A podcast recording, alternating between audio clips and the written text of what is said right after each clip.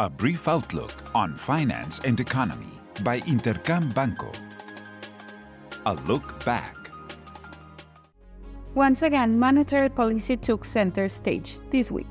The European Central Bank continued its rate hiking cycle despite weakness in economic activity, signaling an extended pause and maintaining a data dependent stance.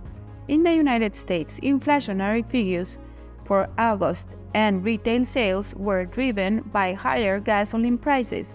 However, the outlook remains that the Federal Reserve will keep the federal fund rate unchanged for this week. Furthermore, industrial production figures in the United States, Mexico, and China surprised to the upside, although the strike in the automotive sector poses a risk to the U.S. manufacturing industry and lesser extent to the Mexican industry.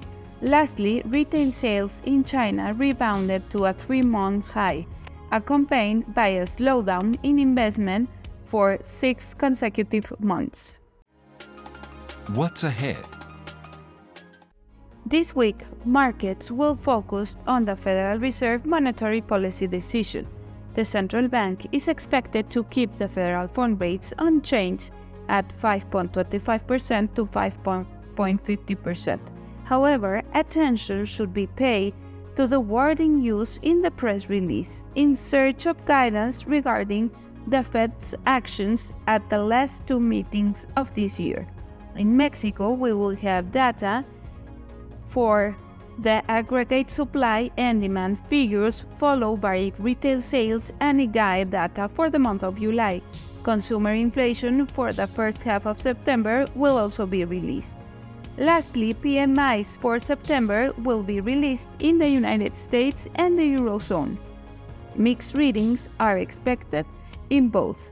I hope you have a great week. I am Alejandra Marcos. This was a brief outlook on finance and economy by Intercam Banco.